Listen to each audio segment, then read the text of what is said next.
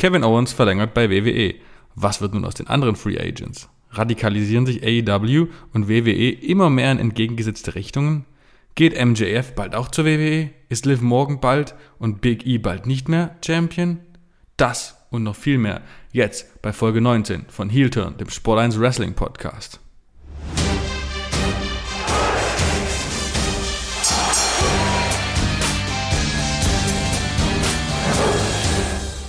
So sieht's aus. Willkommen zurück. Es gibt wieder unglaublich viel zu besprechen. Ich bin echt froh, wieder ausgiebig über Wrestling diskutieren zu können. Und mit wem könnte ich das besser tun als mit the one and only Ricochet, äh, Wrestler-Zähler Martin Hoffmann. Alles klar, Martin? Bin ich jetzt der neue Ricochet? Ich weiß nicht, ob das ein Kompliment ist, jetzt so wie der aktuelle WWE-Status ist. Aber gut. Ähm, ja, äh, ich hoffe, dir geht's ah. gut. Mir geht's gut. Verrückte Zeiten, die einfach nicht aufhören wollen, aber die Amis, die interessiert es ja nicht, deswegen haben wir immer noch schönes Wrestling-Produkt mit vollen Fans. Was will man mehr als unsere Perspektive? Ja, okay, ja, genau. Naja, naja, auf jeden Fall bin ich bereit und sehr angetan davon, was in den letzten Tagen und Wochen passiert ist. Und wir haben wirklich viel aufzuarbeiten und ähm, es gibt interessante Tendenzen. Nicht gerade die doch sehr überraschende äh, Vertragsverlängerung, die gestern an die Öffentlichkeit gedrungen ist von durch Fightful Select. Ähm, Kevin Owens verlängert seinen WWE-Vertrag. Da, das hatten wir beide so nicht gedacht. Ja, meine Prognose wäre eine andere gewesen. Aber ähm, ja, also für diejenigen, die vielleicht schon, vielleicht schon mehr wissen, wir nehmen zu einem Zeitpunkt auf, bevor Kevin Owens sich ja heute in einem Podcast, glaube ich, wahrscheinlich auch noch mehr zu der ganzen Sache erzählen wollte. Deswegen kennen wir jetzt noch nicht die ganz genauen Hintergründe. Aber ähm, ja, ist äh, so rein aus, äh, aus Fansicht hätte ich eine andere äh, äh, Entscheidung von Kevin Owens erwartet. Aber ja, man muss noch die, Hinter die Hintergründe abwarten. Aber ja, es ist, er hat jetzt die Entscheidung getroffen und ähm, ja, es ist, sagen wir es mal so, ich, ich kann sie aus seiner Position eher nachvollziehen, als wenn jetzt irgendwie in derselben Situation wer anders sich für WWE und gegen AEW entscheiden würde. Ähm, bei ihm sehe ich, äh, sehe ich schon die Gründe noch eher, dass, dass er WWE treu bleibt. Aber ja, ich hätte es in die andere Richtung erwartet jetzt, ja. Äh, bevor ich dann jetzt meinen Senf dazu gebe, erläutere doch mal das, was du denkst, was es sein könnte. Naja, Mai, letztlich, äh, Mai, wir, es ist ja so, ne, wir, wir denken uns als Fans immer unseren Teil, ja, Kevin Owens zu AW, das wäre doch super passen, würde doch super ins Produkt passen. Oder, Mai, das ist halt das Urteil. Wir müssen halt immer, immer ein bisschen aufpassen, ne, dass wir äh, nicht aus dem Blick verlieren dürfen, dass da, äh, dass wir hier als Zuschauer und Fans irgendwie eine Meinung haben und äh, hier Kevin Owens umgekehrt über ein Leben entscheidet und über, über seine Lebensplanung entscheidet. Und äh, da können halt andere, andere Details eine Rolle spielen.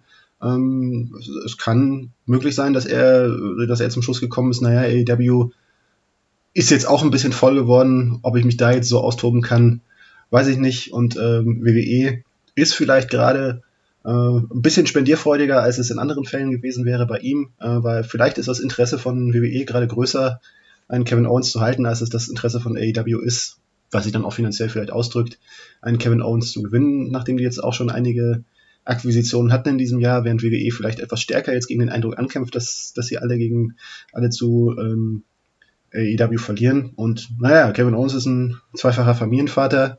Er denkt an die finanzielle Sicherheit an, an seiner Kinder.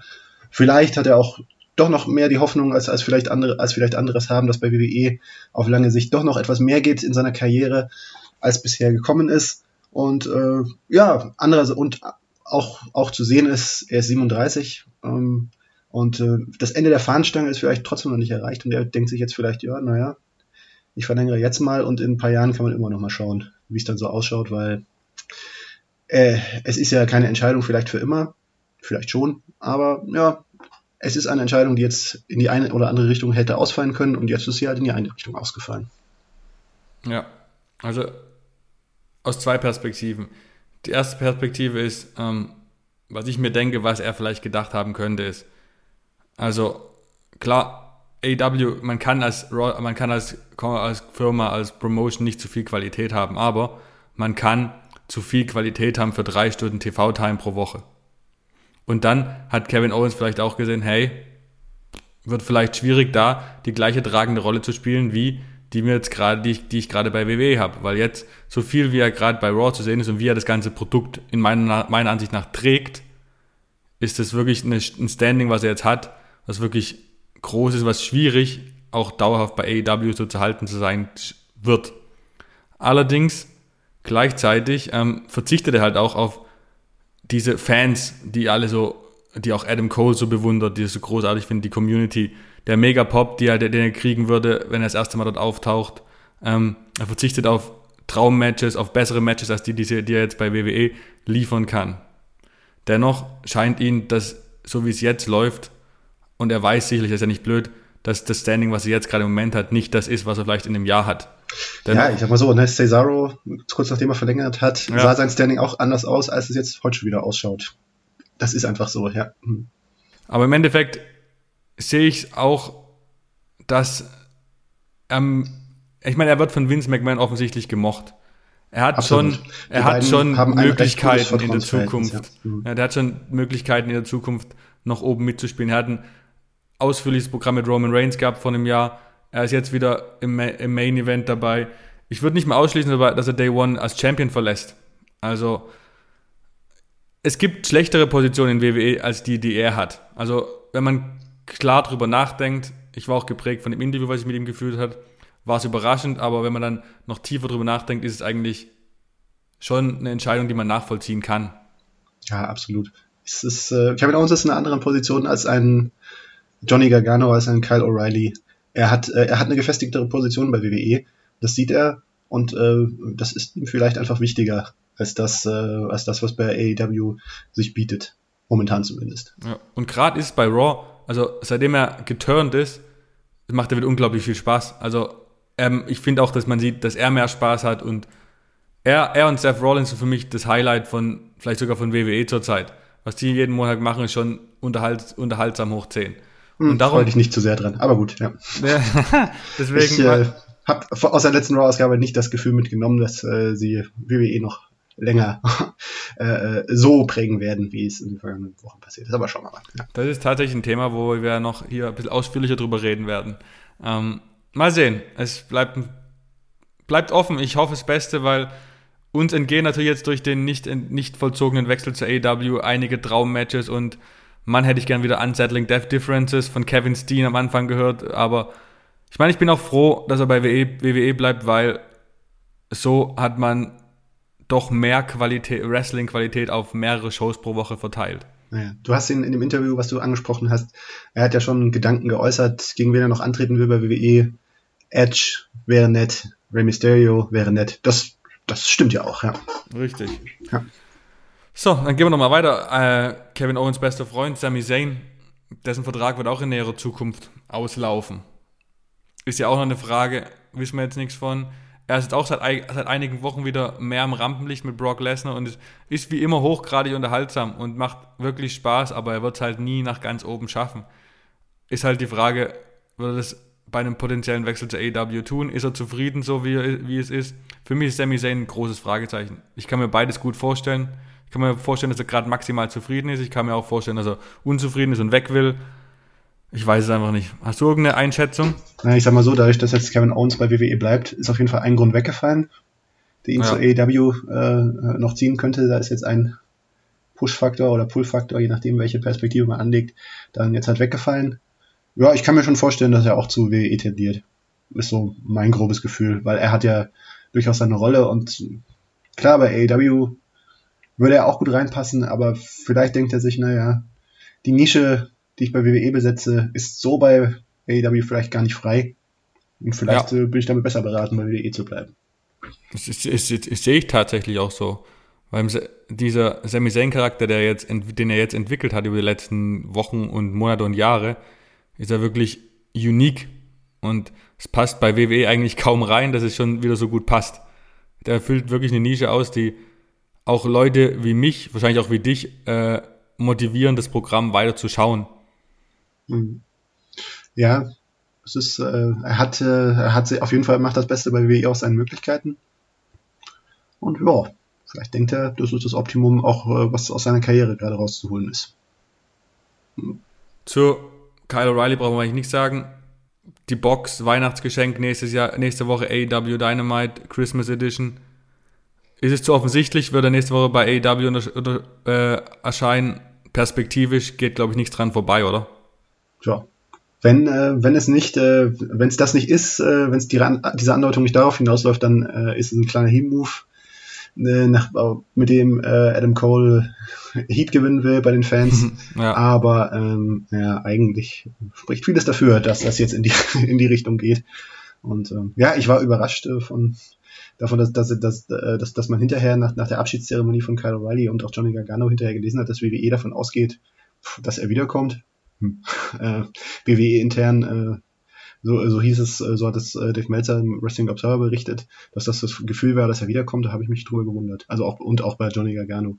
Ähm, da frage ich mich schon so für wegen so, hm, äh, lesen Sie nicht so ganz die Signale, die da gesendet worden sind, aber ja gut, ich weiß es nicht. Vielleicht wissen Sie auch mehr, als wir wissen, aber äh, es würde mich auf jeden Fall bei Kyle O'Reilly, äh, äh, gehe ich zu 99% davon aus, dass er bei AW landet bei Johnny Gargano mittlerweile auch äh, sehr stark. Aber wahrscheinlich jetzt noch nicht bald. Vielleicht äh, okay. die Pause. Ja.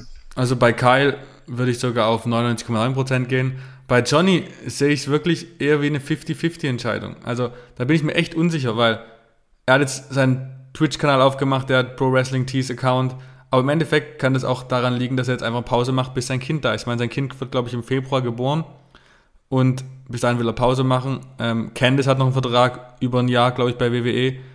Ähm, was man bei Johnny nicht vergessen wird, Johnny Gargano ist Mr. NXT.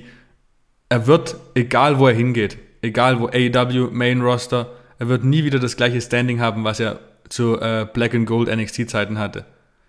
Äh, das Besondere dort war, dass er natürlich alles konnte im Ring, aber er war halt der Mann dort. Er war er ist verbunden mit NXT. Und das wird er bei AEW nicht haben. Bei AEW ist er einer von vielen. Diesen Status als Mr. AEW, den haben die haben vier andere, die vier Säulen von AEW. Deswegen bin ich mir gar nicht sicher, ob das so das Gelbe vom Ei ist. Gleichzeitig, ein Main-Roster-Auftritt von Johnny Gargano wird ihn maximal äh, dort positionieren, wo Finn Balor zur Seite ist. Und das weiß er ja auch. Deswegen ist es schon eine gewisse Zwickmühle, wo ich mir vorstellen kann, dass er selber noch nicht weiß, was er machen will. Hm. Nun, also ich hätte auch bis vor kurzem noch geschwankt, aber ich frage mich schon, also warum macht er jetzt einen Twitch-Kanal? Warum macht er jetzt einen Pro Wrestling Tees Kanal aus? Also für diejenigen, die es nicht wissen, also das ist äh, der Fanshop, äh, der die Anlaufstelle ist für die Nicht-WWE-Fans, ähm, wo auch viele AEW-Wrestler drüber ver äh, vermarktet sind, beziehungsweise äh, der, der Großteil derer Topseller ist äh, aktuell das Shirt von Hook. Äh, äh, äh die Leute werden es mitbekommen haben. Ähm, also das jetzt irgendwie für drei Monate zu machen und dann wieder zurück zur WWE zu gehen, also das würde mich wundern. Da frage ich mich, äh, lohnt da wirklich der Aufwand? Und äh, warum macht man dann überhaupt eine Pause? Da, die, in der Pause könnte man sich doch auch gut weiter von WWE bezahlen lassen. Das, also diese Logik verstehe, würde ich nicht ganz verstehen, wenn das eine Logik wäre. Und ähm, ja, ich sehe auch nicht, äh, mit diesem tränenreichen Abschied äh, äh, sehe ich nicht, warum er jetzt nochmal zu NXT zurückkommen sollte.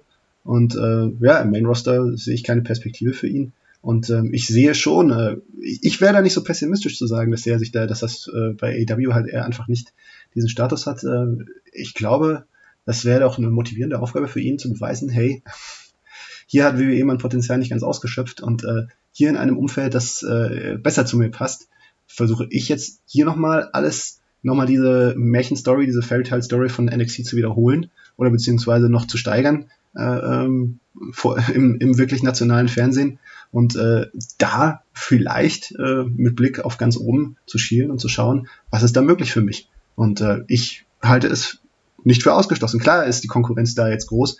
Er müsste sich da jetzt mit den, mit den ganz großen Stars messen. Aber ich sag mal so, ein Brian Danielson wird doch super scharf drauf sein, äh, gegen Johnny Gargano in den Ring zu steigen und ihn und ihn und ihn äh, overzubringen. Andere, andere, die irgendwie mit ihm verbunden sind. Und äh, also ich glaube, also ich wundere mich ein bisschen. Ich, ich finde, äh, Johnny Gargano sollte sein eigenes äh, Potenzial nicht zu, er sollte sein Licht nicht zu sehr unter den Scheffel stellen, was ich, wo ich immer den Eindruck davon habe, den ich jetzt auch bei seiner Abschiedspromo von ihm, von ihm gewonnen habe. Ich finde nicht, dass er sich selber unterschätzen sollte. Ich glaube, äh, für ihn ist alles, für ihn ist alles möglich, wenn er, wenn es, ja, wenn er, wenn er sich weiter das Level liefert, was er bei NXT geliefert hat, dann ähm, klar ist die Konkurrenz bei AEW groß Aber ähm, ja, die Ge Gelegenheiten sind auch groß. Und äh, ich würde ihm auf jeden Fall zur AEW raten. Ja. Es gibt, ähm, wie gesagt, schon erstmal grundsätzlich nichts Negatives zu sagen an einem hochqualitativen Wrestler. Wenn von 100 Wrestlern 100 überragend gut sind, gibt es ja für Fans nichts Besseres. Ob dann von den 100 Wrestlern auch jeder von den 100 zufrieden ist mit dem Status, das ist wieder eine andere Frage. Aber das werden wir nicht wissen. Ähm, Windham, Bray Wyatt. Ich, hab, ich muss ganz ehrlich sagen, ich habe eigentlich bei Winter's Coming schon mit ihm gerechnet. Gerade wenn man betrachtet, vorherige Woche war dieses Flackern, das Lichtflackern bei Dynamite zu sehen. Dann hat man jetzt im Main Event diese Woche Lichter gehen aus. Und ich als naiver Fan, und ich habe es auch bei den Fans im Publikum gesehen, war natürlich gleich gedacht, Lichter aus, oh, das könnte Windham aka Bray Wyatt sein. Als dann Sting und Darby Allen auftauchten, hat man, waren die Reaktionen schon verhalten. Jetzt ist halt die Frage, taucht er überhaupt noch irgendwann auf oder ist jetzt wirklich der Zug abgefahren? Ja, ne? Aber eigentlich, äh, wenn jetzt der Plan ist, ähm, dass irgendwann in den nächsten Wochen das Licht nochmal aus und ab geht und dann ist es nicht irgendwie nur Sting und da, nur Sting und Darby Allen in Anführungszeichen, sondern dann ist es Bray Wyatt, dann war das äh, eine, eine clevere Vorarbeit dorthin. Äh, dorthin. Das ist wahr. Ein cleveres das Täuschungsmanöver, ja. Mhm. Das ist wahr. Im Endeffekt war der erste Gedanke, den ich hatte, das wäre so ein das erste Mal, dass AEW wirklich seine Fans ein bisschen offensichtlich verarscht hat. Mhm. Aber klar, mit so einem, End, mit einem Endplan wird das wieder das alles in ein anderes Licht rücken.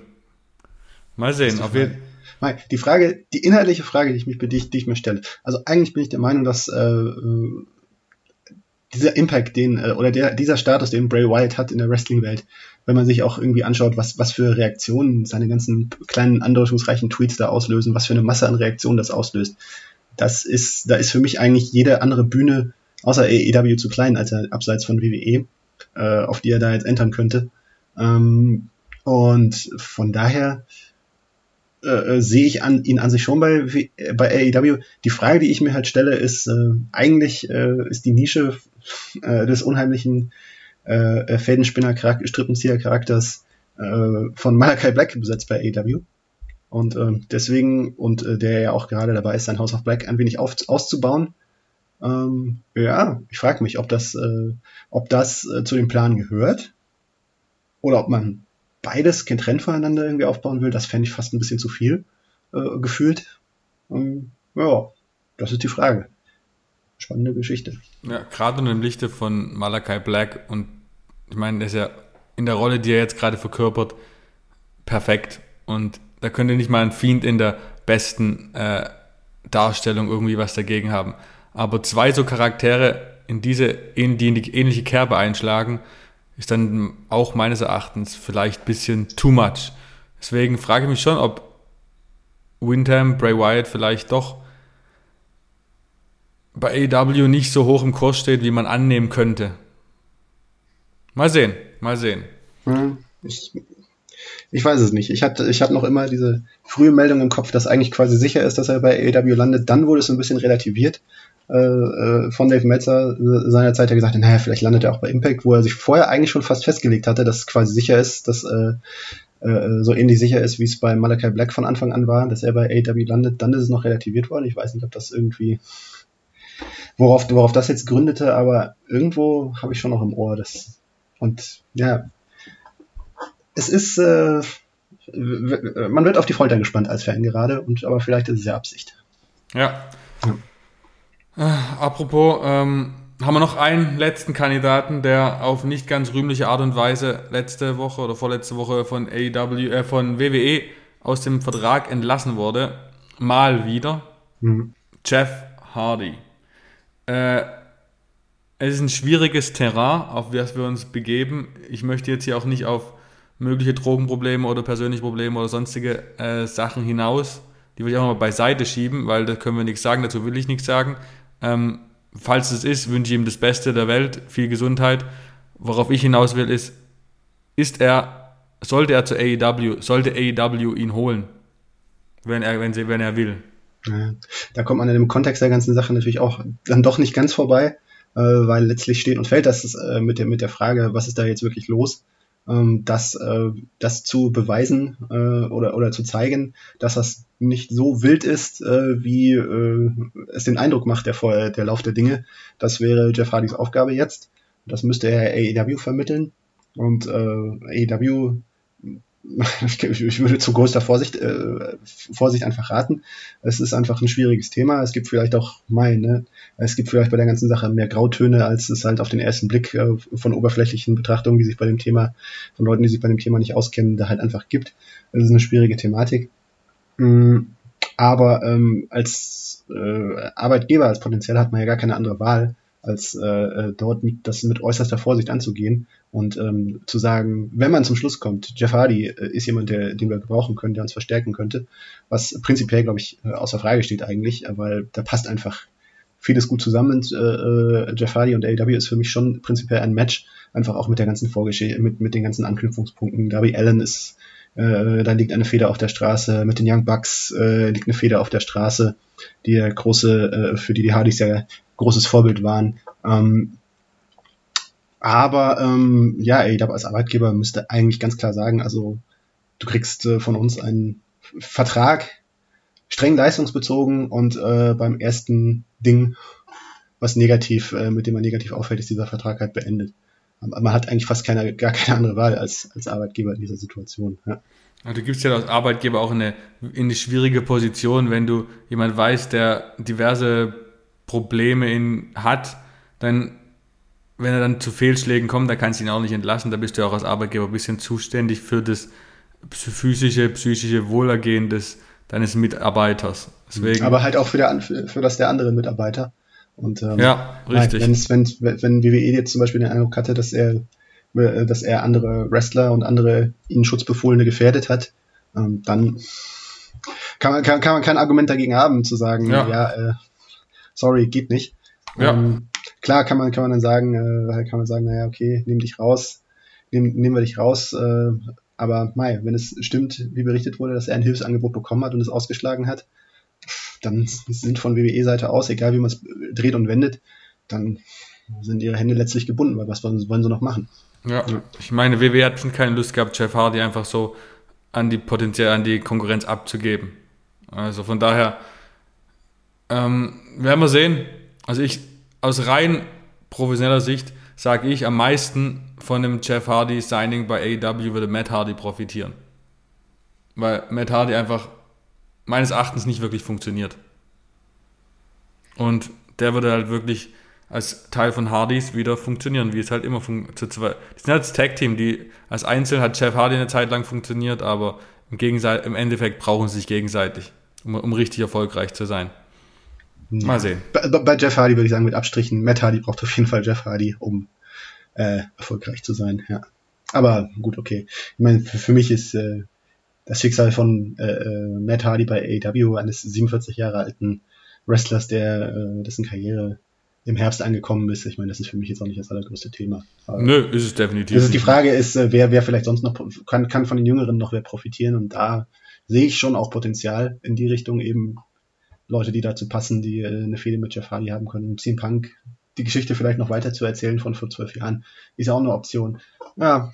Hat Private sagen, Party ja. bis jetzt von Matt Hardy äh, profitiert? Meines Erachtens eher nicht.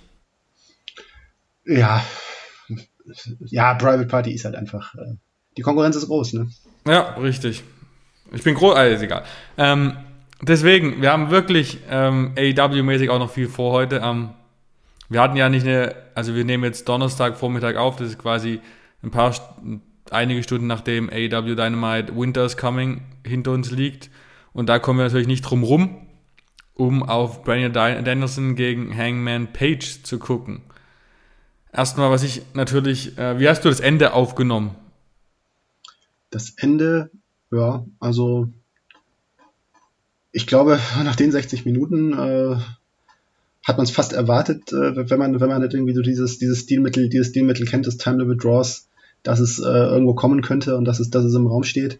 Und äh, ja, es ist äh, ein Mittel, um diese Story weiterzutreiben, ohne dass es äh, aber ne, nach 60 Minuten äh, hochklassigem Wrestling ist es schwer, dann als Fan zu sagen, oh nee, das hat mir nicht gefallen. Und äh, da haben sie es, glaube ich, den äh, Fans so schwer wie möglich, äh, so schwer wie möglich gemacht, dieses Nicht-Ende, wenn man es so, wenn man so sehen will, äh, nicht zu akzeptieren. Und äh, ich hatte jetzt auch kein Problem damit, sondern ich dachte mir, ah ja, cool, noch ein Match der beiden. Sehr cool. Ist halt die Frage, ähm, also mich hat es nicht gestört, weil ähm, das ist jetzt beim, bei allen beiden großen Matches von Brian Danielson bei AW passiert ist jetzt, ja, ähm, ist okay, muss jetzt nicht sein, aber haben jetzt ist jetzt auch kein großes Minus, aber war es denn nötig? Wäre es nicht irgendwie ähm, auch möglich gewesen, dass es drei Sekunden vor Abschluss Adam Page gewinnt? So nach, hat mir dann am Ende ein bisschen gedacht, aber weil Brian Dennison funktioniert aus Heel so gut und hätte, es, hätte er nie, sich noch weiter profilieren können, wenn er ganz knapp verloren hätte und durch Ausreden noch sich viel tiefer in seine neue Rolle reinarbeiten können. Hm, ist aber sehr WWE ich gedacht. Das ist richtig, ja. ja. Deswegen, ja, ja ich, also ich habe nichts gegen noch gegen ein weiteres Mal. Gleichzeitig sehe ich, dass Brian Dennison nur drei Jahre Vertrag hat und es gibt noch so viele mögliche Matches, die ich sehen will. Äh, und schöne Fäden, die ich sehen will. Wenn ich jetzt hier noch an drei Monate weiter äh, Hangman Page gegen Brian, Brian Danielson denke, finde ich es großartig. Gleichzeitig habe ich aber Hummeln im Hintern und will was anderes sehen mit Brian Danielson Beteiligung. Vielleicht sind es ja nur drei Wochen. Battle of the ah. Belts. Das muss man schauen, wo sich, äh, wo das dann endet, ja. Wer weiß. Mhm. Außerdem warten wir auch auf Kenny Omega. Wenn er zurückkommt, gibt es ja auch wieder Dutzende Duelle und äh, unter anderem auch ein zweites Match gegen Brian Danielson. Dann wird Brian Danielson in drei Jahren nochmal äh, zu New Japan gehen. Sicherlich vielleicht nächstes Jahr beim G1 mitmachen. Also die Zeit für seine restliche Karriere ist zu kurz. Ja, aber er versucht ja alles Mögliche rauszuholen. Also er hat jetzt schon, äh, gegen wen er jetzt schon mittlerweile schon alles im Ring stand und äh, gute ja. Matches aus ihm rausgeholt hat. Äh, toll, toll. Das ist super, also besser, mhm. besser, besser, besser einsetzen kann man ihn nicht. Deswegen auch nochmal kurz auf diesen Heel-Turn zu sprechen gekommen. Es war ja offensichtlich eine Kurzschlussreaktion auf, die, auf den Ausfall von John Moxley, dass er sich dann quasi in diese, hat glaube ich auch Sean Ross Sapp gesagt bei Fightful, dass eigentlich die Rolle, die jetzt äh, Brian Danielson innehat, eigentlich auf John Moxley zugeschnitten wurde. Durch seinen Ausfall haben sie Brian Danielson da rein äh, implementiert und der funktioniert halt unglaublich gut. Ich am Anfang dachte, what, ein Heel-Turn aus dem Nichts, bisschen billig, aber das haben die so gut umgesetzt und Brian Danielson macht halt einfach exzellent und ich habe mittlerweile überhaupt nichts mehr daran auszusetzen und es ist nach MJF und Punk absolut das zweitbeste meiner Ansicht nach, was AEW zurzeit zu bieten hat. Mhm auf jeden Fall. Es ist äh, einfach, äh, ja, einfach äh, diese, diese kleinen Kunstgriffe, die er hat, ja, einfach den, diese, äh, also die bloße äh, taktisch geschickte Erwähnung von nach meinem großen Sieg bei WrestleMania ja. oder, oder die, ähm, oder dass er einfach dieses, äh, ich habe mich beim letzten Mal ja viel netter empfangen, das ist ganz schön fickel von euch, ja. Einfach diese, diese kleinen Rückgriffe auf WWE, aber, aber, aber die wirkungsvoll sind, ja. Ähm, ja, es passt einfach. Es, ich glaube, ich glaube, der Gedanke ist so von wegen, äh, ja, Hangman Page äh, als, als Babyface Champion, dem muss man jetzt einen starken Heel gegenüberstellen und wenn John Moxley leider ausgefallen ist, äh, musste, musste halt Brian Dennis in die Bresche springen, auch wenn es auf den ersten Blick nie so gepasst hat, weil man eigentlich schon den Eindruck hatte, Brian Dennis muss doch als äh, großer Publikumsliebling hier wirken, ja. Aber ähm, ja, man hat das Beste aus der Situation gemacht, finde ich. Ja, was das Beste und das Beste ist sehr gut. Ja, also und, und es gibt ja schon auch einen Weg zurück. Man kann, ja. äh, Brian Dennison könnte sich in diese Heel-Rolle vertiefen, das wäre eine Option, aber er könnte auch sagen, ja, okay, ich habe jetzt alles versucht, um, um hier Hangman Page zu kitzeln und äh, ich bin halt ein harter, ein harter Typ und äh, war nie was anderes als zumindest der American Dragon Charakter, äh, den man auch aus ROH und Independent-Zeiten noch kennt. Äh, da, da ist das, äh, ist das ja kein Stil- oder Charakterbruch, äh, den er da begangen hat und äh, könnte auch bei Bedarf äh, recht schnell wieder in die Babyface-Rolle wechseln, wäre auch kein Problem. Ja. ja. Dann ähm, Babyface-Rolle sind wir auf jeden Fall bei CM Punk, der außer in New Jersey vielleicht, ähm, ist er wirklich die ultimative äh, Face neben Hangman Page und er steht dem ultimativen Heel gegenüber. Mhm. Der ultimative Heel, MJF, ähm, gestern, also wirklich amüsant. USA Network und Fox, also die beiden TV-Sender von WWE, ähm, haben wohl äh, bei WWE hinterlegt, dass sie großes Interesse haben, MJF 2024 zu verpflichten, also nach Ablauf seines AEW-Vertrags.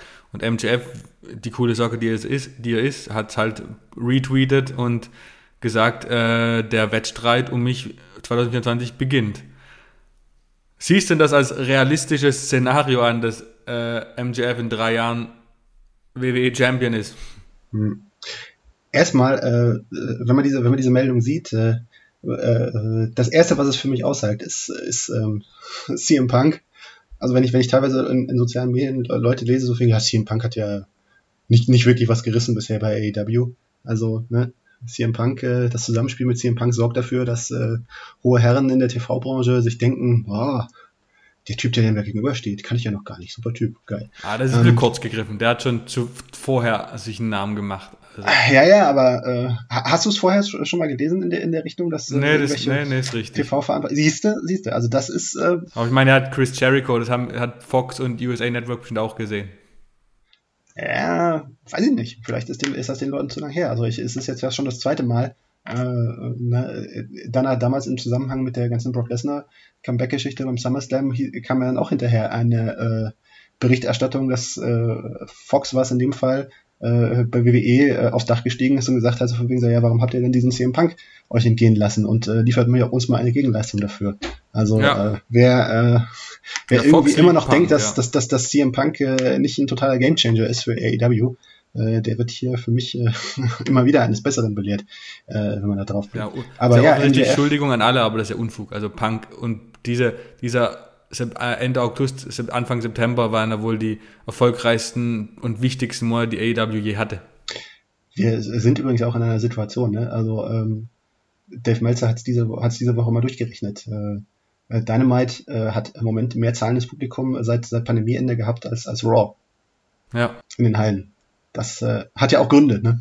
Ja, absolut, absolut. Von daher kann man irgendwie nicht davon reden, also wenn, wenn man alles immer auf dieses TV-Rating, ja, okay, Raw, äh, Dynamite hat Raw jetzt so lange nicht mehr, hat jetzt nur zweimal geschlagen und seitdem, seitdem nicht mehr. Und äh, ja, das ist ein sehr verkürzter Blick auf das Ganze. Also, wo AEW gerade steht, ist äh, atemberaubend und äh, CM Punk spielt da eine sehr große Rolle.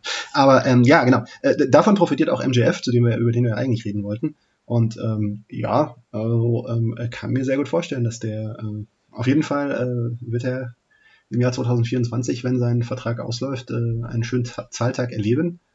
Ähm, wo es ihn hinzieht, äh, er ist auf jeden Fall clever genug, äh, das Ganze schön auszukosten und äh, äh, das Gefühl zu hinterlassen, dass er in alle Richtungen gehen könnte. Ähm, nach dem, was man hört, von dem so Hinterkulissen, wie er sich so hinter den Kulissen gibt, hört man schon, dass er wahrscheinlich zu AEW tendieren, zum Vergleich bei AEW äh, tendieren würde aus Dankbarkeit und aus Loyalität und äh, sicherlich auch in dem Wissen, dass äh, AEW sicherlich auch an seine Grenzen gehen wird, äh, wenn es zu diesem äh, Bieterkrieg dann kommt. Aber äh, mittlerweile ist klar, also äh, der würde auch bei WWE sicherlich seinen Weg machen und ich glaube, das wird WWE bis dahin schon kapiert haben. Es sind noch drei Jahre, da kann noch alles passieren. Aber also ich glaube, egal wo er landet, er wird erfolgreich sein, weil das ist ein Once-in-a-Lifetime-Talent vom Gesamtpaket her. Ich glaube, ich lobe ihn jedes Mal wieder in die Höhe, aber er hat es einfach verdient. Und das hat man nicht erst bei der legendären Promo mit CM Punk vor drei Wochen gesehen, die ich, ich glaube, ist die erste Promo seit möglicherweise Pipe Bomb, die ich mir schon öfter als vier, fünf Mal angeguckt habe, weil die einfach von Genialität und Wortwitz nur so strotzt, das ist unglaublich. Also ja, einfach, da, ist, da steckt so viel drin, also so viel Liebe zum Detail, schon diese ganze, also, ne, ich meine, MJF ist, ist einer, der das Wrestling in den Kulturteil der New York Times bringt, die äh, nur ja. mit Chris Jericho vor ein paar Jahren. Ne? Also wer hat das geschafft in den letzten, in den, in den vergangenen Jahren? Also das ist, äh, ist Wahnsinn. Ne? Also einfach äh, dieses Einfallsreichtum, diese, wie er einfach den, diese, diese ja, diese Rolle des klassischen Oldschool Heels, wie das in jedem, wie er jedes Detail sitzt, wie er in seinen Matches auf so viele kleine Details achtet, äh, äh, wie er beim Publikum rüberbringt, was für ein absoluter Pro er ist in der Hinsicht. Also das ist äh, atemberaubend. Und dabei, dabei ist es gleichzeitig so modern auch. Also es ist nicht, äh, ne, es vereint das Beste aus beiden Welten. Oldschool ja. und New School. Und ähm, dann ist er auch noch so ein, dann hat er sich ähm, auch noch als Wrestler auch nochmal ein deutliches Ausrufezeichen gesetzt, jetzt in dem Match gegen Darby Allen. Äh, also da ist äh, alles zu erwarten von ihm. Ja, das ist halt das Problem, das Problem wirklich an ihm ist, er ist so gut, er kann gar kein Heal sein, weil er, ich meine, das fand ich so, äh, Busted Open, Baba Ray hat ja irgendwie über Twitter gefragt, gibt es eigentlich noch Heals, die wirklich Heals sind, weil sie angefeindet werden? Und ja, gibt's The Miss zum Beispiel, aber ein MGF kann das nicht sein, weil er einfach zu gut ist, weil gerade die AEW-Fans, die sind halt schon ein bisschen smarter. Die gucken sich das an und die feiern, die buhen ihn, aber sie feiern ihn gleichzeitig, weil er so verdammt gut ist. Ja. Und dann muss ich auch fragen, also was ist dann, wenn man die modernen Gegebenheiten des Wrestling sich anschaut? Also ich meine, was ist zu bevorzugen? Einer, der ist wie MJF oder einer, der ist wie The Miz oder Carmella oder was weiß ich. Ne? Also, also ich, es ist für mich kein Wert an sich, irgendwie so konstant ausgebucht zu werden, weil ich, ich finde, also oder Baron Corbin, anderes Beispiel, ja. Also Happy Corbin, WWE, WWE, Happy Corbin, ja. WWE ist da irgendwie heiß drauf, so verwegen auf die, auf das, auf jemanden, der wirklich unumfänglich und unumstößlich äh, nur gehasst wird äh, und nicht äh, äh, bejubelt wird. Aber also für mich verrennt man sich da. Also es, es gibt für mich kein Problem darin, wenn jemand ein guter, ein guter Heel auch mal in der Lage ist, äh, publik positive Publikumsreaktionen zu ziehen. Das Definitiv. ist für mich einfach ein Zeichen dafür, dass man was richtig macht und nicht, dass man was falsch macht. Definitiv. Muss ich halt sagen, das ist bei Happy Corbin halt überhaupt nicht der Fall, aber da würde ich halt schon dem Miss auch mal äh, ein Lob ausrichten, weil er macht schon das, was er macht, sehr perfekt. Bloß er, hat, er wird halt einfach nicht gemocht. Genau, ja, am Mikro, ja. okay, Entschuldigung, Einschränkung. Ja. Aber er wird halt einfach nicht gemocht. Und er ist halt wirklich. Ich meine, Edge gegen Miss, die Promo war auch überragend gut. Und ich meine, man hat es ja schon an den Fans gemerkt, an der Fanreaktion, als Edge quasi indirekt AEW dort erwähnt hat. Da wäre die Masse, die AEW-Masse wäre ausgeflippt. Bei WWE, die Fans, die scheinen eine ganz andere, die scheinen AEW nicht zu kennen, weil die haben es einfach nicht, uh, ein minimales Rauchen ging durch die Masse, aber und bei solchen Leuten zieht Miss halt perfekt als Heel. Hm. Ja. Ja, schon, aber hat halt alles seine Grenzen, ne? Das ja, ist, äh, absolut. Äh, diese, ganze Fehde von Edge gegen The Miz, äh, das ist für mich auch so ein perfektes Beispiel davon, so von wegen, ja, an sich machen die alles richtig und alle tun alles, was sie können, aber am Ende freue ich mich nicht auf ein Match zwischen Edge und The Miz, weil es einfach ein Match zwischen Edge und The Miz ist. Das äh, für was okay werden kann, aber nicht mehr. Und ich finde einfach im Wrestling von heute äh, erwarte ich mehr als okaye Matches. Und äh, nette, äh, schön, schön, wenn das bei WrestleMania in einem netten Mixed Match äh, mit bei, bei Phoenix vielleicht endet und Maurice, dann äh, hat das seinen äh, Ziel, äh, Sinn und Zweck erfüllt. Aber ähm, ja, als Einzelprogramm, naja. Oh. Für mich habe ich erhofft, dass sie, dass sie Edge auf die Day One Card kriegen wollten, der jetzt ein bisschen den Miss abfertigen kann. Ich meine, die Fehde macht super viel Spaß, aber Vorfreude aufs Match kann man da, wie du schon richtig sagtest, weil halt The Miz kein überragendes Match auf die Beine stellen wird, nicht haben. Dennoch hoffe ich halt, dass man das dann abfertigt und er dann vielleicht mal, wenn man ihn schon nicht gegen junge Leute ranlässt, gegen potenzielle aufstrebende Länder, dass man halt mal vielleicht mal einen AJ Styles auf ihn, auf ihn loslässt, auf Kevin Owens, wie du. Das sind alles so noch Traummatches, die wirklich da noch da stecken, die man eigentlich sehen will. Deswegen, please one and done, aber man hört ja wirklich mit Beth Phoenix, wird auch Sinn ergeben mit, mit ihrem Rücktritt als NXT-Commentator jetzt Mal sehen. Ich bin da ein bisschen optimistischer dennoch, dass das das Ende der Fahnenstange ist. Zumindest nicht, dass es bis zu WrestleMania geht. Hm. Tja, ich. Äh, es wäre ein typisches WrestleMania-Match, ne? Ja. Wäre schade. So. Für, für Edge ist das damit natürlich verschwendet, aber es wäre, es wäre typisch, ja. Aber wir befinden uns jetzt ja schon ähm, primär gefühlt schon langsam auf der Road to WrestleMania, auf dem entferntesten Weg, haben quasi die Reise begonnen. Ähm, was ich ganz imposant eigentlich bei WWE gerade finde, ist, ähm, dass man ja eine ganz andere Richtung einschlägt als AEW. Während du bei AEW siehst, sie gehen auf Ein-Stunden-Matches, auf hohe Matchqualität, jede Woche andere Leute im Main-Event, meistens dünne, hochathletische äh, Kerle, die durch die Luft springen und alles können. Und auf der anderen Seite hast du halt NXT 2.0 und du hast das Nile-Programm, wo nur starkgewichtige Männer unterwegs sind. Dann hast du bei Raw den die Involvierung Bobby, Lashley, wer alle seine drei potenziellen, äh, seine Gegner bei Day One zermasht und WWE halt auf Masse geht. Hm. Nile, also für diejenigen, die es nicht mitbekommen haben, ist ja vielleicht ein bisschen speziell, äh, das äh, Programm zur Nachwuchsgewinnung, äh, mit dem äh, WWE College-Sportler äh, verpflichten will, äh, unter den neuen Umständen, die gerade möglich sind durch ein äh, Supreme Court-Urteil, was da einiges durcheinander gebracht hat in den USA. Ähm, ja, da setzt man sehr verstärkt auf, äh, auf Powerhouses. Das ist äh, sehr auffällig. Ja, ähm, auf, auf vielen Ebenen, ja, ist, ist da jetzt, äh, äh, teilt sich da die Wrestling-Welt in zwei äh, völlig unterschiedliche Philosophien auf. Die A Philosophie von AEW, äh, also seit langem hat sich, glaube ich, die äh, Philosophie von einem Herausforderer von WWE äh, nicht mehr so unterschieden wie die Philosophie von WWE. Und äh, WWE reagiert damit darauf, dass sie eigentlich noch viel mehr und ich glaube fast noch radikaler als, äh, als ich es bisher jedenfalls, glaube ich, erlebt habe in, äh, in, äh, in vielen, vielen Jahren, äh, äh gehen die auf ihr, auf ihr Credo, äh, bei WCW hieß es früher Where the Big Boys Play, ähm, ja, Masse, Masse statt Klasse, ja, nicht, nicht, aber Masse ist wichtiger als Klasse, äh, groß ist gut, größer ist besser, ja, ähm, das ist, na, Bobby Lashley, äh, diese Raw-Ausgabe, also die, die, fand ich sehr bezeichnend. Man muss auch, man muss auch bedenken, dass das ja eine, eine Raw-Ausgabe in einem sehr kritischen Moment war. Äh, in der vorigen Woche war die, äh, war das Rekord äh, minus bei äh, in der, in der Demo, im Demo-Rating, äh, also die äh, tiefste Quote, die Raw je hatte im, im Bereich der 18 bis 49-Jährigen in der werberelevanten Zielgruppe. Da äh, kann man dann hinterher immer ganz gut lesen, äh, äh, wie eine unter Druck geratene WWE darauf reagiert. Und äh, ja, äh, wo Vitesse äh, äh, Hook geschickt hat, äh, das, die Analogie zu Sand Hook ist äh, Sand Lashley. Ja? Also äh, schicke einen 120 Kilo schweren, riesengroßen Muskelberg, der da alles wegdominiert. Und äh, also das hatte schon für mich so ziemlich äh, einen ziemlichen Touch von, äh, ja, okay, Kinder, ihr habt hier jetzt schön, äh, schön gespielt in den vergangenen Wochen, aber jetzt ist Papa wieder im Haus.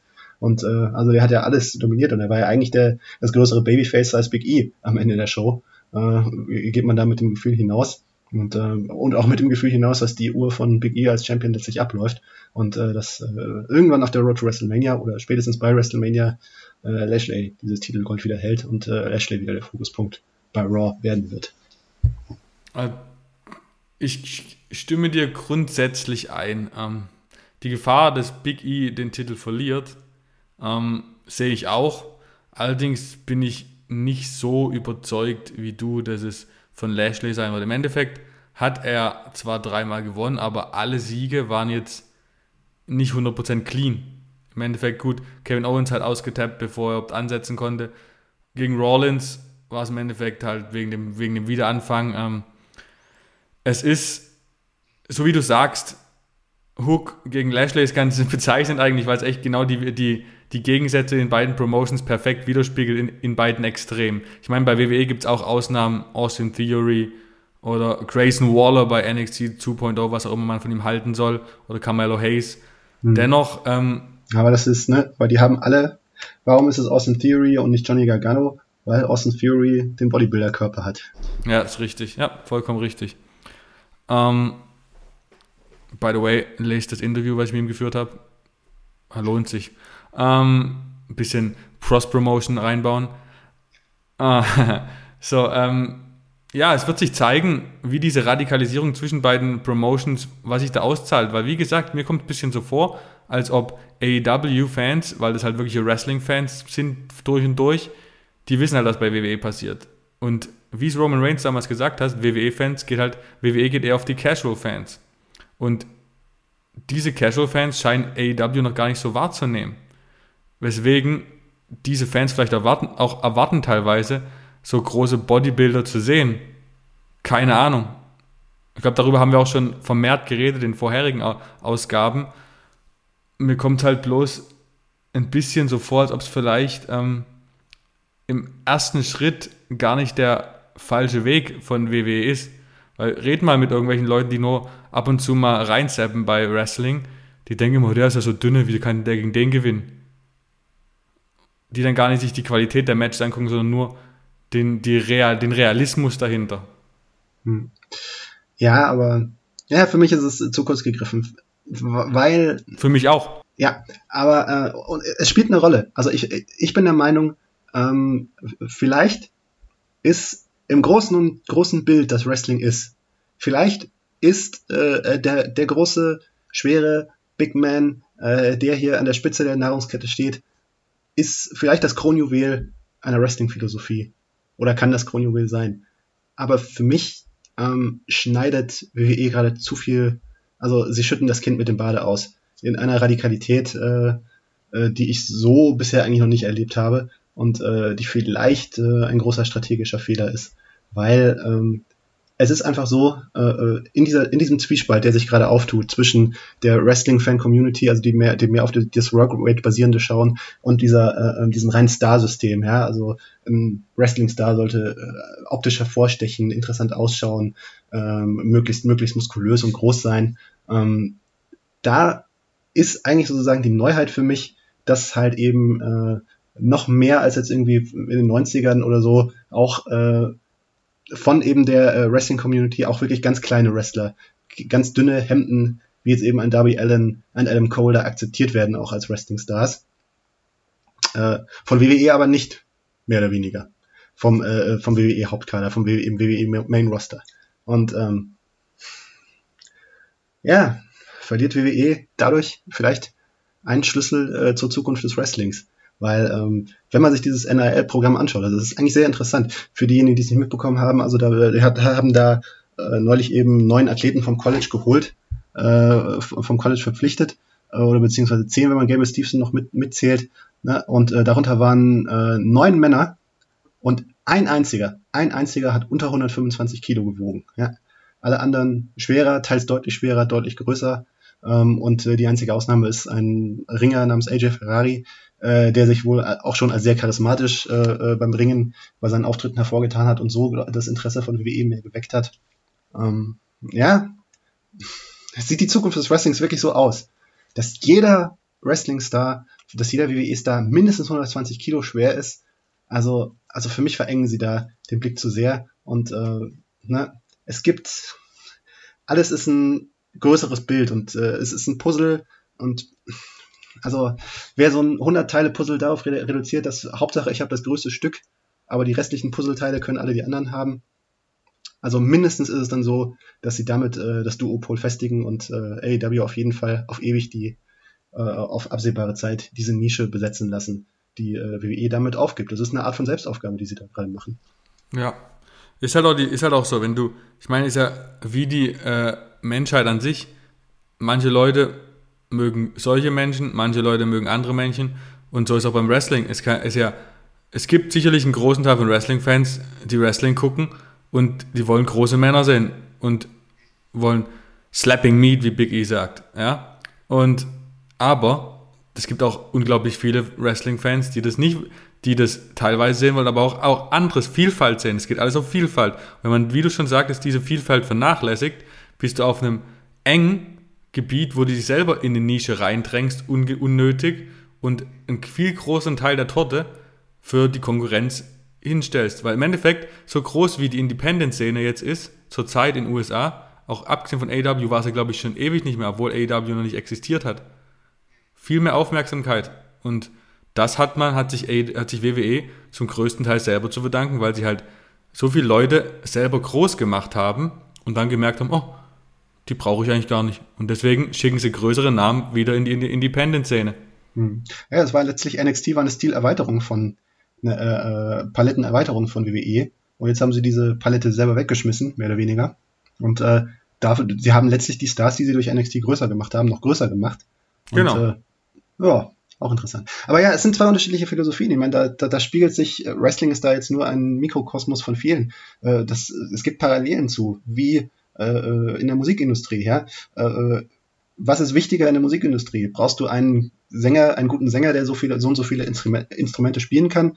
Oder äh, ist das das Prinzip Boyband oder Girlband? Ja, du stellst da jemanden hin, der gut ausschaut, den die Mädchen anhimmeln oder oder die Jungs ähm, und äh, wie gut die, wie gut die dann wirklich wirklich singen oder so können, ähm, das äh, das ist dann irgendwie Aufgabe, darum eine große Choreografie aufzubauen, ne? Oder Filmindustrie. Ja, ist es wirklich, äh, was ist wichtiger? Brauchst du einen großen Star, der einen Film trägt, oder brauchst du gute Schauspieler?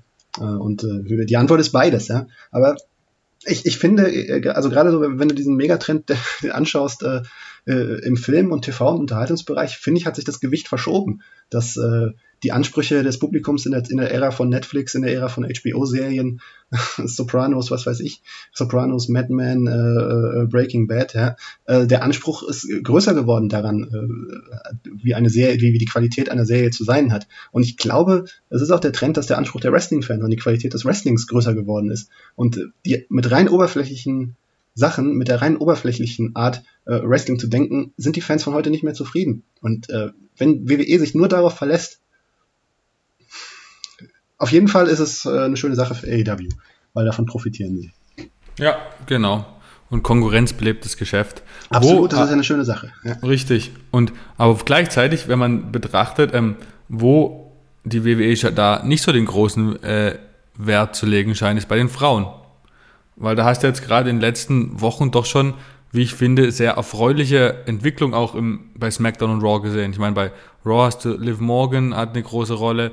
Bei SmackDown hast du mit äh, äh, Tony Storm, Kuchen hin oder her, äh, und Xia Lee neue äh, Rollen gesehen und das finde ich schon schön, habe ich so nicht erwartet, dass man jetzt quasi einfach mal neue Gesichter oben reinwirft. Jetzt Liv Morgan ist nicht neu, aber in der Rolle neu und dass man denen eine Chance gibt und meines Erachtens gerade auch bei Liv Morgan ihr eine Chance gibt, den Titel zu gewinnen. Bin ich mittlerweile ziemlich sicher. Hm. Ja, ich weiß nicht, ich hab, ist, äh, manchmal habe ich das Gefühl, ähm, dass es für die Frauen von Vorteil ist, dass Vince McMahon als alter Macho äh, die Frauenführer gar nicht ernst genommen hat und da gar nicht so viele alte Vorstellungen von früher da noch herüber retten kann, sondern da zwangsläufig offener sein muss, weil er von dem Thema einfach weniger Ahnung hat, äh, was äh, äh von Frauenwrestling, weiß ich nicht. Vielleicht ist das äh, auf, in die, auf äh, kuriose und verwickelte Weise der Vorteil, der Vorteil der Frauen, dass WWE in der Hinsicht einfach offener ist. Aber ja gut, andererseits haben sie teilweise auch gar keine Wahl, weil ähm, es gibt bei den Frauen einfach nicht so den äh, äh, ne, so äh, den, äh, den Typus Bodybuilder, ja, das ist ein Element bei den Frauen, aber ein deutlich weniger star äh, starkes und hervorstechendes. Und äh, ja, da muss man einfach auf mehr auf Vielfalt äh, setzen. Und ich, ich finde es auch eigentlich ganz spannend, äh, wenn man sich auch, auch, auch da finde ich, finde ich äh, der Blick auf diese äh, Verpflichtung von dem NAL-Programm eigentlich ganz spannend, weil diejenigen, äh, die die ähm, WWE da verpflichtet hat, das sind äh, äh, als weibliche Athleten äh, die sind äh, weit profilierter als die männlichen Athleten im College-Bereich. Die, die haben sich weit mehr hervorgetan, wenn man sich zum Beispiel die Kavinder-Zwillinge im Basketball anschaut. Das sind äh, sehr veritable und äh, da, ich, ich glaube, das spielt eine Rolle, ähm, dass äh, äh, es einfach für Frauen im Sport einfach äh, weniger Möglichkeiten gibt, Geld zu verdienen äh, also so großes Geld zu verdienen, wie jetzt das halt äh, in der NBA und in der NFL ist. Also jeder, der, äh, jeder Basketballer äh, wird erstmal schauen, ob er es in der NBA schafft und dann erst vielleicht äh, sich äh, WWE anschauen, äh, äh, genauso mit der NFL. Äh, während halt, äh, ja, so eine äh, Karriereoption hast du bei äh, weiblichen Athleten nicht. Deswegen, ja, die vielleicht offener sind für WWE, WWE offener ist für sie und ähm, ja, also ähm, ich glaube, es ist ganz interessant. Ich bin, ich bin mal gespannt, wie das, wie das ausschaut, äh, weil Morgen ist auf jeden Fall jemand, der prinzipiell gut passen würde, der sozusagen alle Kriterien erfüllen würde, mit dem kann WWE leben, mit der kann WWE leben, äh, äh, wie sie aussieht, wie sie äh, kämpft, wie sie sich gibt, mit der kann aber auch äh, Wrestling-affinere Fans leben, äh, wenn sie, wenn sie weiter, weiter äh, so wie ihre Entwicklung gegangen ist im Ring. Ähm, und so könnte das gut zusammenpassen. Hm, ich bin, muss mal schauen, ob es wirklich da endet. Für mich hat da irgendwas gefehlt in dem, in dem Match gegen Becky Lynch, so wie es, also, oder beziehungsweise in der ganzen vielen Auseinandersetzung. Ich habe das Gefühl, man, man will in eine bestimmte Richtung gehen. Vielleicht ist auch irgendwo dass dieser, ja, für, für mich immer noch äh, voreilige Heel-Turn von Becky Lynch immer noch so ein Hindernis für Liv Morgan, dass das wirklich, äh, sie in ihrer Rolle wirklich so landet, wie sie, wie sie sein sollte. Aber ich habe das Gefühl, ich, ich sehe schon die Vision dahinter. Und äh, ich sehe, was sie wollen und ich glaube, es ist ja auch prinzipiell eine gute Idee. Und es könnte sozusagen, ne, dass sich in Liv Morgens Aufstieg der Aufstieg von Becky Lynch von vor zwei Jahren spiegelt mit, äh, äh, mit eben dem, äh, oder von vor drei Jahren dann inzwischen, wenn es dann WrestleMania sein wird, äh, dass sich das spiegelt mit, äh, mit Becky Lynch dann als Ziel. Das würde ja eigentlich passen. Aber ja, ob, tatsächlich. Ob wir tatsächlich an den Punkt kommen, an dem 70.000 oder wie viele sind dann Liv Morgan in derselben Art und Weise bejubeln, bin noch nicht so ganz sicher. Das wird sich zeigen. Ja. Aber grundsätzlich finde ich das, was WWE hier mit Liv Morgan macht, finde ich schon sehr, sehr erfolgreich. Ist genau das, was wir vor ein paar Ausgaben über Big E geredet haben, was ihm gefehlt hat, der Money in the Bank Cash-In funktioniert bei Faces einfach nicht so gut. Bei Liv Morgan hast du mittlerweile genau die besten Voraussetzungen, einen hochemotionalen Monat, äh, Moment zu erschaffen. Du hast die jahrelange, das jahrelange Kämpfen um Position, dann die Ungerechtigkeit mit ihren Freundinnen, die entlassen wurden. Du hast das Face, das immer wieder anrennen, die gewinnt mittlerweile immer mehr und mehr das Publikum über. Dann perfekt rein spielt halt diese nenne sie mal, äh, diese, dieser Fan, dieses Mädchen von, das passt wieder perfekt rein in die Geschichte. Und so wird gerade Liv Morgan wirklich wie ein Top-Face aufgebaut. Und Becky ist schon genau der Star, der jetzt auch für mich in den letzten Wochen deutlich mehr Heat zieht als noch zuvor. Und wenn man die Niederlage letzte Woche, die Sieg wäre zu früh gewesen, genau richtig gemacht und ich weiß nicht, ob der Sieg jetzt schon bei Day One kommen muss oder ob sie vielleicht den Rumble gewinnt und dann erst bei WrestleMania gewinnt aber die Reise geht schon in so eine Daniel Bryan, Becky Lynch Richtung. Mhm. Ja, ich hoffe, sie geben mir die Chance, das Ganze auch zu Ende zu erzählen und äh, weil letztlich äh, ne, dieses Match hatte keine gute Quote gemacht. Das war eben dieses, dieses Rekordminus in der Demo und gerade auch äh, in der Stunde lief es nicht gut. Da sehe ich dann halt die Gefahr, äh, dass sich äh, Entscheider das anschauen und denken so, ja, ist es vielleicht, reicht es vielleicht doch noch nicht für Liv die Gefahr ist schon gegeben. Ja. Es, äh, Definitiv, hängt sich, ja. es hängt jetzt alles davon ab, wie es weitergeht, ob ja, WWE wird, glaube ich, die, die nächsten Wochen werden da ein ziemlicher Schlüssel sein im Hinblick auf Day One und wie man das Ganze dann jetzt in Richtung Road to WrestleMania sich dann aufstellt, ja. Ist aber auf jeden Fall einfach mal schön zu sehen, dass es auch mal ein bisschen langfristigere Planung anscheinend scheinbar mit Charakteren gibt, auch abseits von Roman Reigns. Und so kommt mir gerade vor, als ob das bei Liv Morgan gut, ich habe bis letzte Ausgabe so kritisiert, dass die bei Survivor Series nicht die Rolle von Bianca Belair eingenommen hat. Kritisiere ich weiterhin, weil ich immer noch denke, das war die perfekte Möglichkeit gewesen. Aber im Endeffekt hat man das hingekriegt, jetzt ist auch egal, weil Survivor Series Matches sind offensichtlich eh egal. Mhm. Ähm, Absolut. Deswegen, ja. ja. Jetzt muss man den Weg weitergehen. Die Gefahr besteht immer, dass es bei WWE nicht gemacht wird. Wenn sie es tun, haben wir hier ein Live Mania möglicherweise oder Live Day One. Ich, ich mich würde es freuen. Mal neue Gesichter, genau wie Tony Storm. Tony Storm, wenn sie jetzt wirklich schon den Titel gewinnen würde, wäre das wie bei Rhea Ripley bei WrestleMania. Das wird nicht funktionieren. Die braucht jetzt ein bisschen äh, mehr Zeit ohne Titel. Allerdings ist da immer die Gefahr bei WWE, jetzt wie bei Shotzi, sieht man es auch. Die hat einmal eine Fehde gehabt mit Sasha Banks, dann ist sie wieder weg. Und ich glaube auch, wenn Tony Storm jetzt, sie verliert jetzt gegen Charlotte, dann war es das wieder erstmal. Man hat halt abseits des Main Events bei SmackDown vor allem kaum eine Chance als Frau regelmäßig im, im TV aufzutreten. Und, das, und so kannst du halt keine neuen Stars aufbauen. Hm. Ja, das ist es. Das ist alles ein bisschen, ja, äh, sehr prekär die Lage für Tony Storm und äh, noch mehr als bei, als bei Liv. Einfach weil Liv ist, glaube ich, einfach, da hat sich mehr aufgebaut. Genau, richtig. Die, die Reise geht schon länger. Ja. Naja, aber ähm, wir sind ja auch am Ende eines Jahres. Und am Ende eines Jahres wollen wir kurz mal noch in unsere Kategorie Know your host and shut your mouth. Genau, Know your host and shut your mouth. Ähm, diesmal keine drei Fragen für den anderen, sondern wir haben, ich habe mir fünf Fragen ausgedacht, die uns beide gehen, die quasi das Jahr 2021 ein bisschen Revue passieren lassen. Ähm, und zwar würde ich einfach mal, dass wir beide kurz unsere Eindrücke geben. Der Moment des Jahres. Hast da, was war für mich der Moment des Wrestling-Jahres? Ich fange an. Ja, ganz gerne. CM Punks Comeback. Ja, äh, kann man einfach so sagen. Sehe ich auch so. Ähm, da ich aber einen knappen Nummer 2 habe, sage ich den jetzt, weil ähm, Sasha Banks gegen Bianca Belair, WrestleMania Main Event Night 1, auf, äh, einfach nur auf, aufgrund der e-, Emotionalität. War schön mit anzusehen, wie die beiden Mädels da im Ring gestanden sind und sich kaum unter Kontrolle hatten. War schön. Dann die Promo des Jahres. Ähm, Gibt es eigentlich nur MJF gegen Punk? Schwer, was soll man, was soll man dem entgegenhalten? Ja. Ja, ja. Also, ja, ich halt sehe ich auch noch, so, ja. ja. Ich habe als Variante B, was ich halt Anfang des Jahres, was mich davon felsenfest überzeugt hat, dass das das Jahr von Jay White wird, was leider nie der Fall war, ähm, die Pressekonferenz nach Wrestle Kingdom, nachdem er den IWGP World Heavyweight Titel nicht gewonnen hat. Diese legendäre Pressekonferenz, wo man dann gemunkelt hat, dass er wirklich bei New Japan gekündigt hat und ob er zu AEW und WWE geht. Das war auch sehr legendär. Mhm, ja, sehr stark, aber schon wieder fast vergessen. Ja. Richtig, schon Anfang des Jahres. Ähm, jetzt wird's interessant. Wrestler des Jahres. Ja, tough one. Ne? Habe ich, ja. auch schon, hab ich auch schon. Also, äh, äh, äh, ein Fotofinish, aber ich würde sagen, so wie Wrestling ist, finde ich, muss man dem, sehe ich diesen Preis bei Roman Reigns. Ja, kann man überhaupt nichts dagegen argumentieren. Glücklicherweise habe ich jetzt mal was anderes gesagt. Ah, ähm, ja.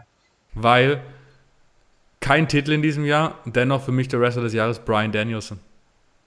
Hm.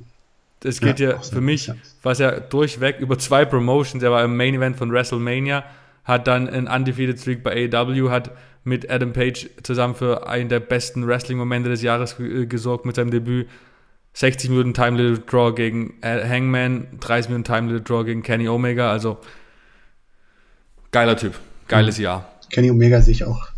Ja, wäre meine Nummer zwei, wäre meine Nummer zwei gewesen, auch äh, einfach wegen der, wegen der zusätzlichen Rolle als Champion, die verschiedenen, der Run in den verschiedenen Ligen, ähm, ja. dass er auch, äh, er hat ja auch einfach Erfolg gehabt, ja, hat die, hat die jeweiligen Ligen aufgewertet, er hat für, für einen großen Business-Schub bei Impact gesorgt, was jetzt, wo man zum Beispiel einen Unterschied gesehen hat, das hatte dann Christian Cage als sein Nachfolger, wo immer, dass sich das wo immer das dann in die Binsen gegangen ist, diese Idee äh, äh, mit dem, mit dem Dreifach-Champion, ja, hat das dann einfach so nicht mehr geschafft und auch bei AEW erfolgreiches Jahr. Klar, hat viel mit äh, Brian Dennison, CM Punk zu tun, aber äh, Kenny Omega ist da auch unverzichtbar gewesen. Zweifelsohne. Also ich glaube, von allen drei Namen, die wir genannt haben, sind alle äh, müssen alle können alle problemlos akzeptiert werden. Ja, auch äh, Shingo Takagi könnte man problemlos akzeptieren, aber ja. New Japan ist äh, einfach im Pech gerade. Ja. So rein von der rein von der wrestlerischen Klasse her und von dem, was er an Titel. Ich meine, es gibt Wrestle Kingdom ist schon wieder ohne Jay White announced worden. Ich meine, ich leide privat auch unter den Einreisebeschränkungen, aber auch für Wrestler ist es gerade sehr, sehr schwierig für New Japan. Ist echt bitter. Ähm, aber Wrestlerin des Jahres, jetzt mache ich einen Anfang, ähm, ist auch eng, aber für mich trotz SummerSlam Bianca Belair. Mhm. Für mich äh, eben Bianca Belair auch in der Verlosung, Becky Lynch auch in der Verlosung, aber einfach äh, am Ende gibt für mich die Konsistenz den Ausschlag und das ist äh, Britt Baker.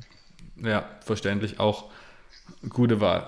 Ähm, ich hätte gern Yoshirai gesagt, aber dafür müsste einfach mal ins Main Roster kommen dürfen. Ja. Ah, was macht ihr da unten noch? Ähm, letzte Kategorie. Darfst du wieder den Anfang machen? Match des Jahres ist auch eine richtig schwierige Sache. Boah, tough, tough, tough. Ist auch wieder, auch wieder Fotofinish. Ich, gerade, ich, ich, überlege ganz spontan und sage ganz spontan. Äh, ähm, Danielson Omega. Grand Slam. Einfach. Okay. Die Atmosphäre ja. hat noch ein bisschen äh, Page Omega auch, auch ganz, ganz dicht, aber nochmal die, diese ganze Atmosphäre in dem Arthur Ashe Stadium hat für mich nochmal einen kleinen, hat, hat, äh, ist für mich die Nasenlänge. Ja. ja. Da ich wusste, dass du AEW nimmst, habe ich sicherheitshalber was von WWE genommen. Und es gibt nämlich ein Match, an das ich mich einfach sofort zurückerinnere, wenn ich an Matches denke dieses Jahr, und das ist Ilya Dragunov gegen Walter bei Takeover 36. Ah, stimmt, ja, das ist auch. Alter, das war einfach unfassbar gut, unfassbar gut. Ja, stimmt. Ähm, das letzte Takeover war das. Ähm, ja, und damit. Auch sehr gute durch. Wahl, sehr gute Wahl, möchte ich ja, dann. Ich glaube, wir haben, wir haben beide 5 von 5 Punkten bei dieser, in diesem Spiel gekriegt. Mhm. da kann man, kann man sich jetzt auch mal selber auf die Schulter klopfen. Richtig, ja. richtig. Ähm, genau, für Facebook-Kommentare hat es diesmal nie gereicht, weil wir, glaube ich, zu unkontroverse Thesen aufgestellt haben letztes Mal, dass wir sehr viel äh, Bestätigung gekriegt haben und deswegen keinerlei Diskussionsgrundlage für äh, eine Besprechung dieser Thesen gehalten haben. Wir müssen wieder kontroverser werden, ist das unser, unser To-Do für nächste Episoden. Bin gespannt, ja. ähm, ansonsten äh, danke ich dir, Martin, äh, wir. Kannst du gerne nochmal berichten, wo man dich auch finden kann? Ich habe es ja schon zu Anfang angedeutet. Ja, äh, hauptsächlich bei, bei Twitter als Wrestlerzähler mit AE. Genau, und mich, äh, Heelturn Markus bei Instagram und Twitter. Ähm, ihr könnt uns äh, Sport1 Wrestling finden, bei Sport1 Wrestling bei Facebook. Gute Community, dort äh, posten wir auch immer die Zitate von unseren Podcasts, wo ihr mitdiskutieren könnt und äh, im besten Fall auch hier genannt werden könnt. Äh, und ansonsten findet ihr unseren Podcast überall, wo man Podcasts finden kann. Wisst ihr, wo das ist? Ähm, Wir freuen uns, dass ihr zugehört habt. Ähm, und bis zum nächsten Mal. Ciao Martin. Ciao Markus. Und good fight, good night.